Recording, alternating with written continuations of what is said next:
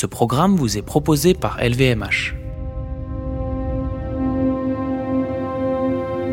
Le luxe, c'est aujourd'hui cette capacité euh, qu'ont certaines marques ou certains projets à dessiner le futur. C'est pas du luxe. C'est pas du luxe.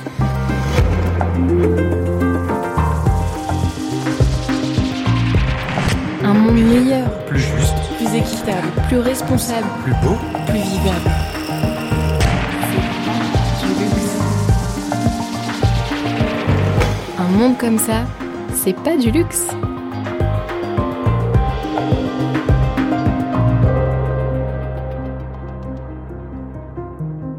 Côté légumes, vous avez pris le pli. Après des années passées à manger des tomates mozza en novembre, à déguster des fraises en février et à rêver de melons dès le mois d'avril, vous respectez aujourd'hui presque religieusement le calendrier de saisonnalité affiché sur votre frigo. Et si on vous disait que les saisons des fleurs avaient elles aussi toute leur importance, que vous devriez éviter d'offrir des roses rouges pour la Saint-Valentin puisqu'en France, elles poussent entre mai et novembre, que si vous êtes en mesure de le faire, c'est parce qu'elles ont grandi à des milliers de kilomètres de chez vous ou dans des serres chauffées à bloc avant d'être congelées pour pouvoir résister au voyage. Je suis Pierre Dalmeda et bienvenue dans C'est pas du luxe, un podcast coproduit par la rédaction des Eco Weekend et le média So Good, dans lequel je m'entretiens chaque semaine avec des designers, des entrepreneurs, des créateurs ou encore des chefs qui réfléchissent aux meilleurs moyens de rendre le luxe plus responsable, plus éthique et plus inclusif.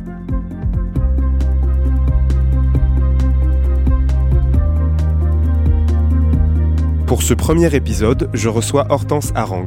Après une carrière dans le journalisme et la communication, cette passionnée de fleurs décide en 2017 de s'associer à Chloé Rossignol, une ancienne responsable des achats en jardinerie chez Leroy Merlin, pour lancer Fleurs d'ici, une entreprise qui entend défendre la planète et l'horticulture française en mettant en relation les producteurs, les fleuristes et les clients. L'objectif annoncé, vous faire consommer local et de saison, et au passage diviser par 30 l'impact en CO2 des bouquets que vous offrez à vos proches ou à vous-même.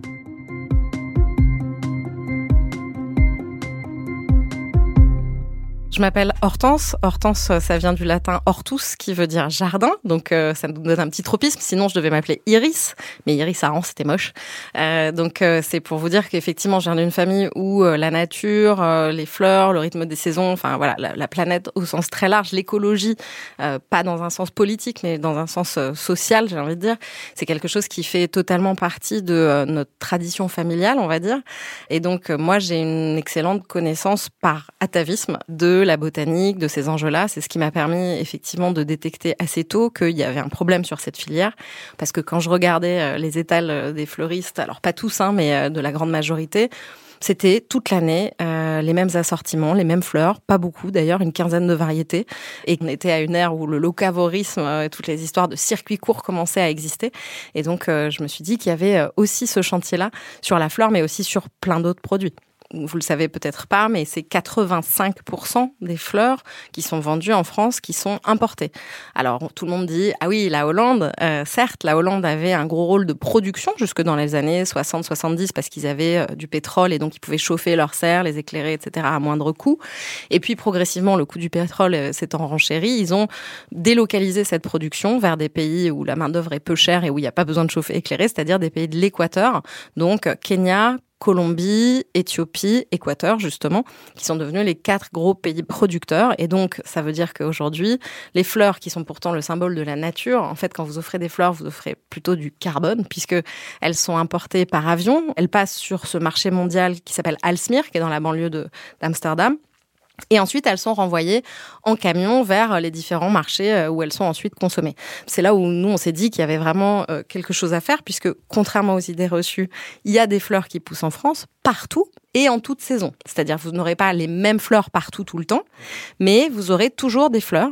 Et que donc, il était urgent euh, de travailler sur de l'éducation, justement, donc euh, du plaidoyer pour sensibiliser les consommateurs au fait que oui, vous pourrez avoir des fleurs euh, en toute saison et pas des fleurs moches ou ternes. Euh, vous aurez des fleurs colorées, etc. Mais il va falloir réapprendre à consommer selon le rythme des saisons, comme sur l'alimentaire. Les gens, je pense, ont compris progressivement que manger des tomates en hiver, c'était une aberration, et ben que la rose de la Saint-Valentin, c'était tout autant une aberration. Mais je ne dis pas qu'il ne faut pas fêter la Saint-Valentin.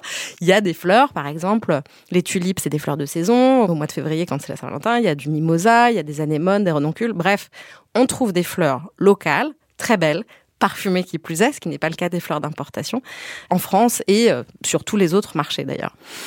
Quand on a démarré cette aventure et qu'on s'est dit que notre mission c'était euh, de relocaliser cette filière des fleurs, on a regardé quelles étaient les étapes dans la chaîne de valeur.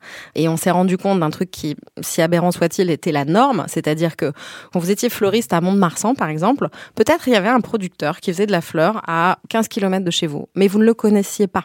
Parce qu'en fait, la filière de la distribution de fleurs d'importation qui est gérée par les Hollandais, elle a fait un maillage territorial extraordinaire. Et donc, en fait, euh, elle a complètement rompu ce lien à la fois commercial et logistique qui existait entre les producteurs locaux et les transformateurs locaux, c'est-à-dire les fleuristes. Parce qu'il ne s'agit pas de culpabiliser les fleuristes en leur disant Ah, c'est mal, t'achètes de la fleur d'importation et tu la revends. Si on leur donne pas d'alternative, ça sert à rien. Et donc, la première étape, c'était de reconstruire ça, cette chaîne d'approvisionnement-là. Et donc, ça, on l'a fait. On a recréé une place de marché comme ça existait puisque autrefois l'offre et la demande se, rencontraient euh, sur la place du village hein, euh, voilà et nous on a refait cette place du village mais de façon digitale donc ça s'appelle une marketplace mais c'est ni plus ni moins que la même chose c'est-à-dire les producteurs renseignent les produits qu'ils vont avoir euh, chaque semaine et comme ça, les fleuristes peuvent commander chez eux et réserver des quantités, ce qui en plus évite aux producteurs de couper ses fleurs sans savoir ce qu'il va vendre, etc. Et donc d'avoir des, des pertes et machin. C'est pas du luxe. C'est pas du luxe. On a voulu savoir comment Hortense faisait pour à la fois respecter à la lettre la saisonnalité des fleurs et se plier aux exigences précises de clients potentiels qui, eux, ne s'en soucient pas forcément. Souvent, les gens ils nous disaient, moi, je veux des orchidées à l'accueil de mon siège d'entreprise. On disait, mais pourquoi des orchidées? Parce que je veux des fleurs élégantes. Ah, d'accord. Donc en fait, ce que vous voulez, c'est des fleurs élégantes avec un style plutôt comme ci, comme ça. Et ça, ce travail-là, en fait, de décomplexifier le produit, de revenir à, à l'essence de ce que les gens veulent, c'est il n'y a que comme ça qu'on va pouvoir faire fonctionner ça avec la production locale. Parce que la production locale, par essence, elle est disparate. Vous n'aurez jamais des grandes quantités du même produit, exactement standardisé de la même façon, etc. Et donc, il faut déstandardiser le produit pour vraiment mieux matcher finalement le cahier des charges du client. Et en bout de course, il y a livraison en voiture électrique ou en vélo. C'est toujours le cas? Oui, c'était très important pour nous de en fait, d'être euh, performant écologiquement et économiquement sur toute la chaîne de valeur. Donc en fait, nous, on a recréé toute cette chaîne de bout en bout. On dit de la graine au vase, euh, prochainement de la fourche à la fourchette, puisqu'on est en train de prototyper sur d'autres verticales. Mais en gros, l'idée, c'est de faire la chasse, en fait, au carbone où qu'il se trouve, que ce soit dans la production de la matière première, dans sa transformation, dans le packaging, euh, dans la distribution. Et donc, on travaille avec un réseau de livreurs euh, qui sont des transfuges, des grandes plateformes que je ne nommerai pas, mais qui n'ont pas des pratiques euh, sur le droit du travail forcément exemplaires. On travaille avec ces gens qui travaillent avec un logiciel open source, ça s'appelle CopCycle, c'est une coopérative, comme son nom l'indique, qui a donc euh, des livreurs en vélo ou en vélo cargo partout en France, en tout cas dans toutes les grandes villes de France, et qui nous permettent effectivement de travailler sur euh, ce dernier maillon le dernier kilomètre et d'être le plus vertueux possible. Selon nous, euh, précisément, le fait de faire du local, ça veut dire euh, potentiellement consommer moins, mais mieux. C'est-à-dire, en moyenne, les fleurs, quand elles arrivent chez les fleuristes, elles ont 10 jours. Elles ont été cueillies 10 jours avant. Nous, nos fleurs, elles ont 48 heures de cueil max. Donc ça veut dire quoi? Ça veut dire que vous allez les garder plus longtemps, euh, que ça va vous procurer un effet euh, de bien-être qui va faire que peut-être vous allez consommer moins de choses, moins de cochonneries, on va dire, à côté pour euh, compenser la frustration, etc. Bref, nous, on n'est pas plus cher. Euh, on est au prix euh, de nos concurrents parce que justement, on a récupéré de la valeur qui était perdue dans notre chaîne de valeur en optimisant, comme je disais, grâce à la tech. Donc on n'est pas plus cher, mais cela dit, les gens, je pense qu'ils seraient prêts à payer plus cher pour un produit plus quali qui garde plus longtemps. Et finalement, enfin, selon nous, en tout cas, le trend du futur, c'est ça. C'est peut-être consommer, au lieu d'acheter 10 jeans chez une marque de fast fashion, c'est d'en acheter un très beau euh, qu'on va renouveler euh, tous les 10 ans ou voilà. Et donc, ça demande de repenser finalement pourquoi on consomme et pourquoi on consomme en masse des produits qui sont pas forcément toujours bien produits? À nouveau, c'est complètement écosystémique, donc c'est assez euh, transformatif, mais, euh, mais ça ne passera que par ça. Et économiquement, c'est viable d'être cette personne sur le marché de la fleur qui veut faire en sorte qu'on consomme peut-être moins, mais des produits de meilleure qualité qui nous durent plus longtemps dans le temps? Euh, Aujourd'hui, nous, on vient de faire une levée de fonds assez importante. Nos investisseurs me semblent être des gens avisés d'un point de vue purement économique, parce qu'en fait, les marques qui ne prennent pas en compte tous ces enjeux de sourcing responsable, de consommation durable, etc., à mon sens, dans 10 ans, ils seront plus là. Pourquoi? Parce que c'est ce que le marché veut. C'est-à-dire que vous voyez, les millennials, ils consomment avec un smartphone en poche, ils scannent avec Ou avec d'autres applis qui permettent de comprendre la chaîne de valeur, la traçabilité des produits, comment ça a été fait, qui a récupéré quelle partie de la valeur, etc. Je pense qu'aujourd'hui, cette nouvelle génération, elle consomme de façon beaucoup plus responsable. C'est une exigence de leur part, alors que là où les boomers, c'était clairement pas, ça faisait pas partie de leur cahier des charges. Donc, je pense que les marques qui ne prennent pas en compte en fait ces critères-là, elles ont du souci à se faire. Alors peut-être pas à très court terme, on parle de euh, d'ici deux à trois ans, peut-être qu'ils pourront, survivre, mais d'ici cinq à dix ans, je pense que ça sera compliqué. Tout le monde voudrait consommer de façon responsable, pourquoi pas? Mais il faut que ce soit possible. Et nous, c'est ça à quoi on s'est appliqué, c'est à faire en sorte que bah, ce soit aussi accessible, le produit soit aussi accessible, à la fois dans l'accessibilité, je mets le prix, mais aussi le service. Parce que si vous dites aux gens, oui, oui, tu vas pouvoir consommer responsable, tu vas pouvoir avoir des fleurs responsables, mais alors il va falloir que tu prennes ta voiture, que tu fasses 15 km, que tu ailles chez le producteur, ce sera ouvert peut-être le jeudi entre midi et 2 heures, ou pas. Enfin voilà, ça, ça ne marche pas. Il faut avoir l'excellence du service client d'un Amazon, et de cette euh, proposition de valeur-là, mais en le faisant, euh, en réconciliant évidemment ça avec euh, une vision de la société, des achats et de la planète totalement différente. Est-ce que vous pouvez revenir sur euh, non seulement les débuts de Fleurs d'ici, mais aussi sur euh, la misogynie potentielle du monde des fleurs et du monde de la start-up en général? Alors, je ne sais pas si je vais reprendre à mon compte le terme de misogynie, parce que je pense qu'en fait, c'est pas tellement ça le sujet. C'est pas les hommes sont des méchants et les femmes sont des gentils. Je, je crois vraiment pas que ce soit ça. Je pense juste qu'il y a des biais cognitifs très forts et que euh, quand le, monde de l'investissement étant constitué à 93%, si je dis pas de bêtises, d'hommes, effectivement, ça aurait été plus simple pour nous de vendre une box d'accessoires de moto, par exemple. Alors, la taille du marché de la box d'accessoires de moto, je pense que si ça dépasse un million, c'est le maximum. Nous, sur la flore, on parle de 10 milliards par an en France, donc c'est considérable. On n'est pas du tout sur la même échelle. Mais le produit étant considéré comme féminin, c'est vrai que c'était plus compliqué parfois euh, pour certains de nos interlocuteurs de se projeter tout simplement. Je crois que c'est plus cool quand vous êtes un jeune investisseur, que vous travaillez dans banque d'affaires, le soir quand vous allez boire un verre avec vos copains pour débriefer de la journée, c'est plus cool de dire ah ouais, je viens d'investir dans une box accessoire de moto plutôt que je viens d'investir dans une boîte de fleurs responsable. Je comprends. Donc c'est pas du tout dans ma bouche quand, quand on dit ça, c'est pas une façon de dire de pointer du doigt des coupables. C'est juste de dire qu'il faut absolument plus de diversité dans ce milieu parce que bon, ça fait partie des discours rebattus sur la diversité, mais la diversité rend plus intelligent et donc plus résilient parce que ça permet de voir plus d'opportunités. C'est un peu comme si aujourd'hui on vous disait euh, ah oui euh, t'as fait une marque de lessive euh, c'est nul ça sert à rien de toute façon il y a pas de marché. Bah juste il y a Procter Gamble quoi. Enfin, voilà enfin ou Johnson enfin voilà il y a, d'énormes boîtes qui se sont construites sur ces produits là alors certes ils sont plus utilisés par les femmes que par les hommes mais néanmoins enfin c'est des tailles de marché considérables. Donc voilà c'est juste que nous quand on est comme on était deux filles qu'on faisait des fleurs c'est vrai qu'on nous a un peu on s'est un peu dit mais je le comprends aussi hein que euh, c'était un petit projet qu'on allait jouer à la marchande quoi. Et, euh, et aujourd'hui, euh, on parlait avec un, grand acteur du monde de la restauration qui disait hum, "Vous jouez pas à la dinette, vous." Voilà, c'est ça. On joue pas à la dinette. C'est pas du luxe. C'est pas du luxe.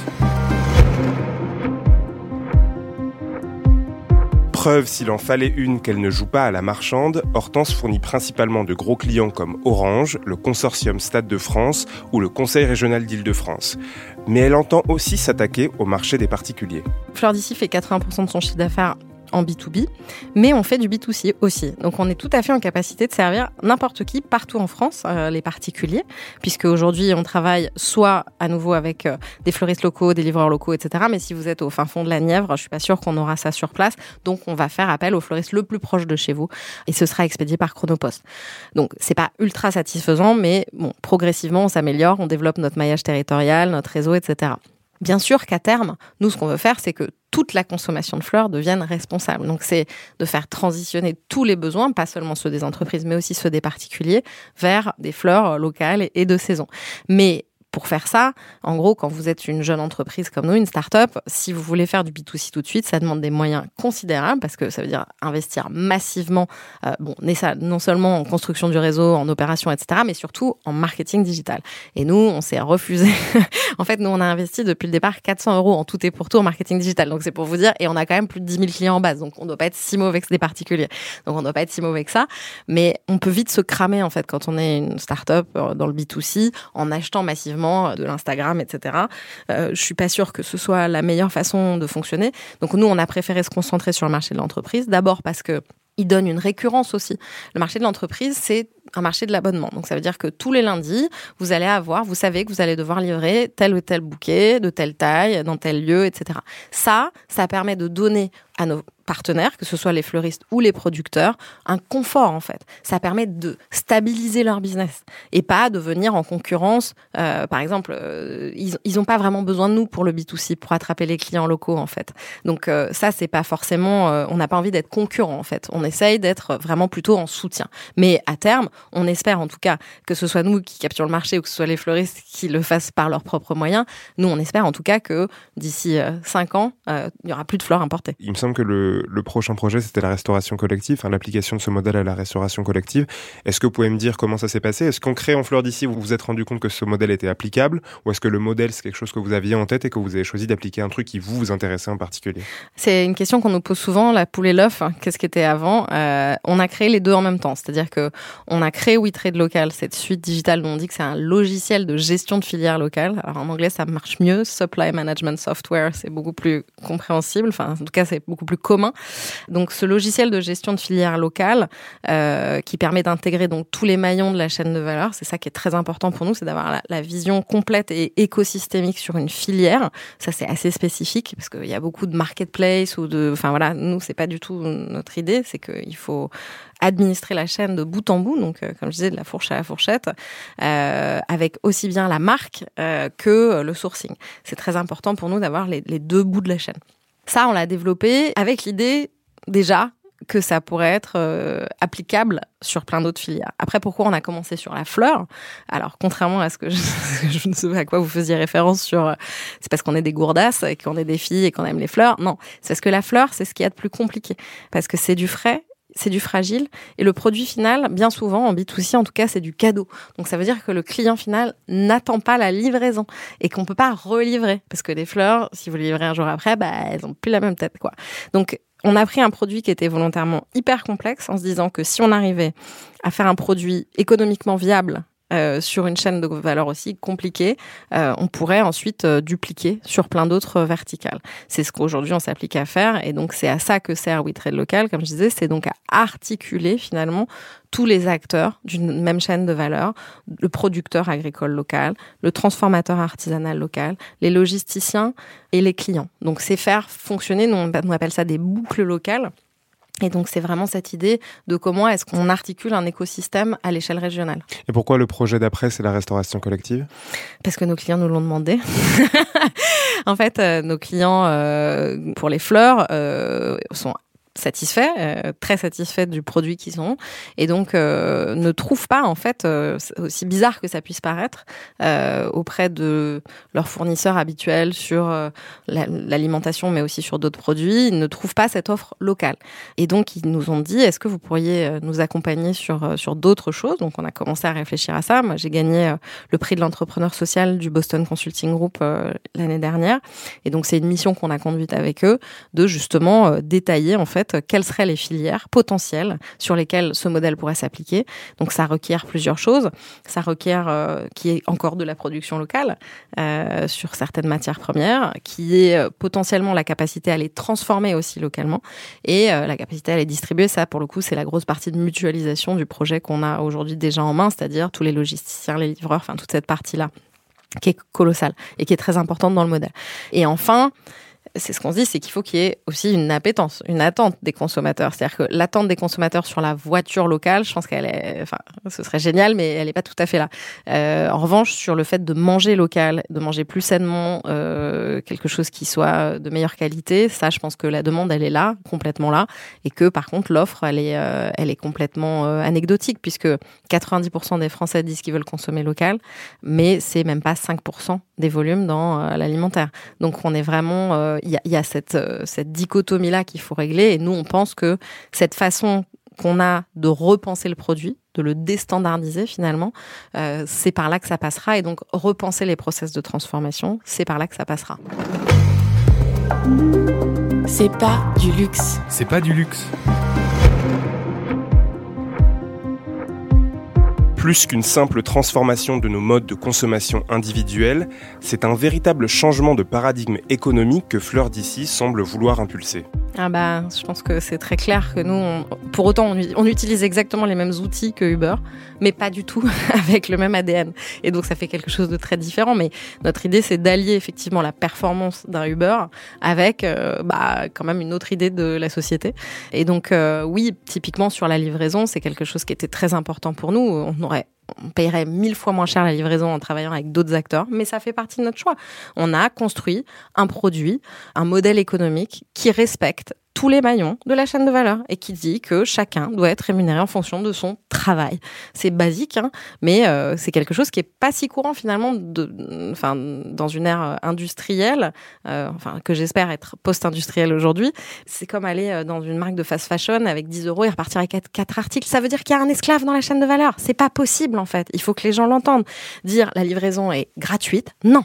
La livraison, elle est éventuellement offerte, mais elle n'est pas gratuite. Une livraison, c'est quelqu'un qui a pris du temps, qui a pris un moyen de transport, qui a payé ce moyen. Enfin, voilà, il faut aussi repenser à tout ça. Donc, avant de se faire livrer, il faut peut-être se demander si, finalement on a vraiment besoin de se faire livrer ou est-ce qu'on pourrait pas plutôt se déplacer.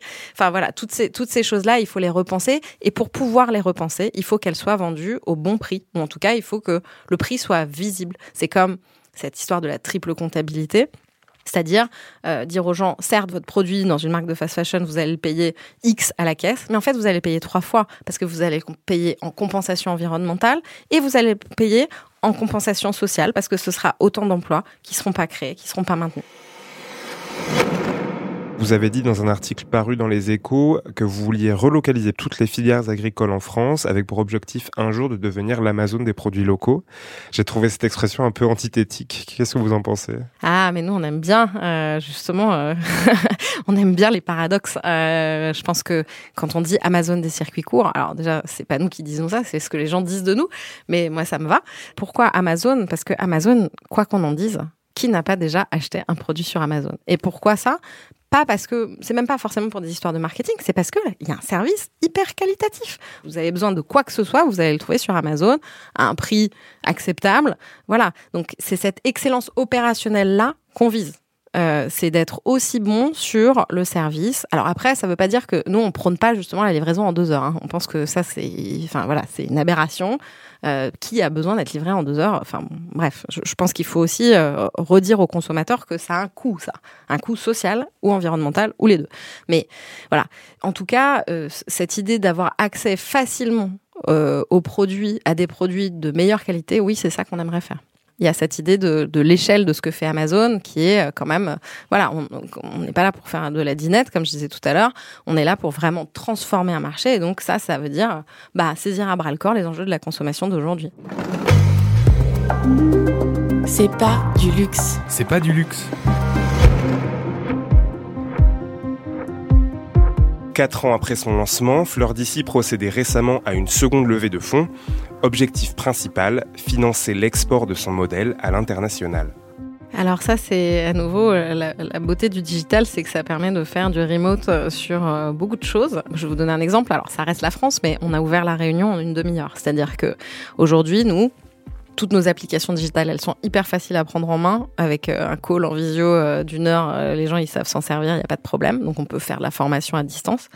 Et par ailleurs, nous, à partir du moment où, comme je disais, il y a de la matière première locale, des unités de transformation locales et des coursiers locaux, on peut le faire. C'est-à-dire que c'est exactement ouvrir une ville en France ou ouvrir une ville en Allemagne ou en Italie, c'est la même chose. Toutes nos appels sont développés en anglais et comme il reste quand même des gens qui parlent pas anglais, euh, il se trouve que nous, dans l'équipe, on a euh, la maîtrise de quasiment toutes les langues européennes euh, entre nous. Donc, on peut tout à fait faire au moins cette première approche, voilà, dans la langue des gens. Donc, il y a ça. Et après, faire du local, bah oui, enfin, ça peut s'appliquer absolument partout, y compris, alors ça de façon assez, euh, à nouveau, euh, contre-intuitive, dans les pays nordiques, par exemple. C'est-à-dire, on se dit, en Norvège, vraiment, il va y avoir des fleurs. Oui, il y a des fleurs. Donc, euh, il y a de la production locale, même en Islande. L'Islande est un gros pays producteur de fleurs parce qu'ils ont de la géothermie. Enfin, bon, voilà. Donc, ils, arrivent à avoir des serres qui, eux, sont chauffés de façon écologique et responsable. Donc, voilà, c'est juste regarder concrètement, est-ce qu'il y a de la production locale, de la transformation locale, etc. Et ça, oui, globalement, il y en a partout dans le monde.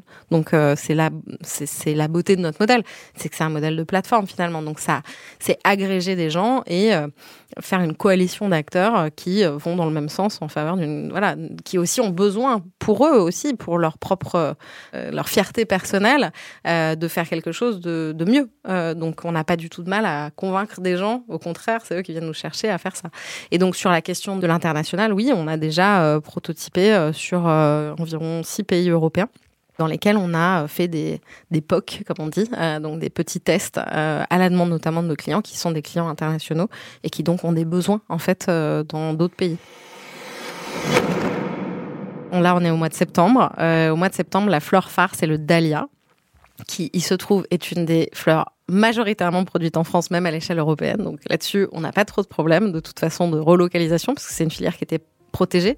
Pourquoi? Parce que le dahlia, c'est une fleur qui voyage mal et donc euh, qui est difficilement euh, délocalisable. Euh, c'est une fleur sublime. Vous en avez des centaines de variétés avec des formes diverses et variées. Enfin voilà, c'est très difficile de reconnaître d'une variété à l'autre que c'est la même plante à la base. Donc le dahlia. Après, il vous reste, on, est, on a les, remontées des roses à cette saison au mois de septembre. C'est la deuxième pousse des roses. Donc vous allez avoir ça. Enfin bref, il y en existe des centaines. Je vais vous dire, les scabieuses, je sais pas. Enfin voilà, il y en a, des centaines de, variétés de fleurs. Qu'est-ce qu'il faut pas acheter euh, des tulipes. C'est pas du tout la saison. Les tulipes, c'est une fleur d'hiver. De toute façon, vous en trouverez pas. Les anémones, des renoncules, c'est pareil, c'est des fleurs d'hiver. Euh, je sais pas. Euh, enfin bref, je pourrais vous faire une liste, mais ça risque de prendre un peu de temps.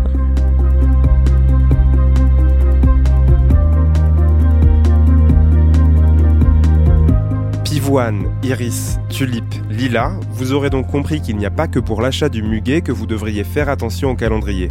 La bonne nouvelle dans tout ça, la prochaine fois que vous arriverez chez vos beaux-parents les mains vides ou que vous zapperez purement et simplement la date de la fête des mères, vous pourrez toujours avancer que vous étiez simplement en train de faire un geste pour la planète.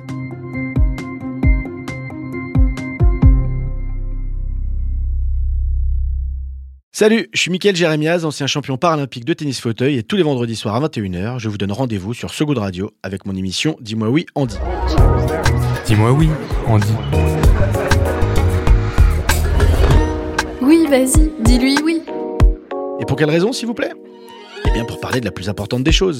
Car avec mes invités, on discute plaisir, jouissance, douceur, des histoires de frissons, de coquinerie, de rire. Bref, on digresse sur le sexe. Mais pas de n'importe quelle manière.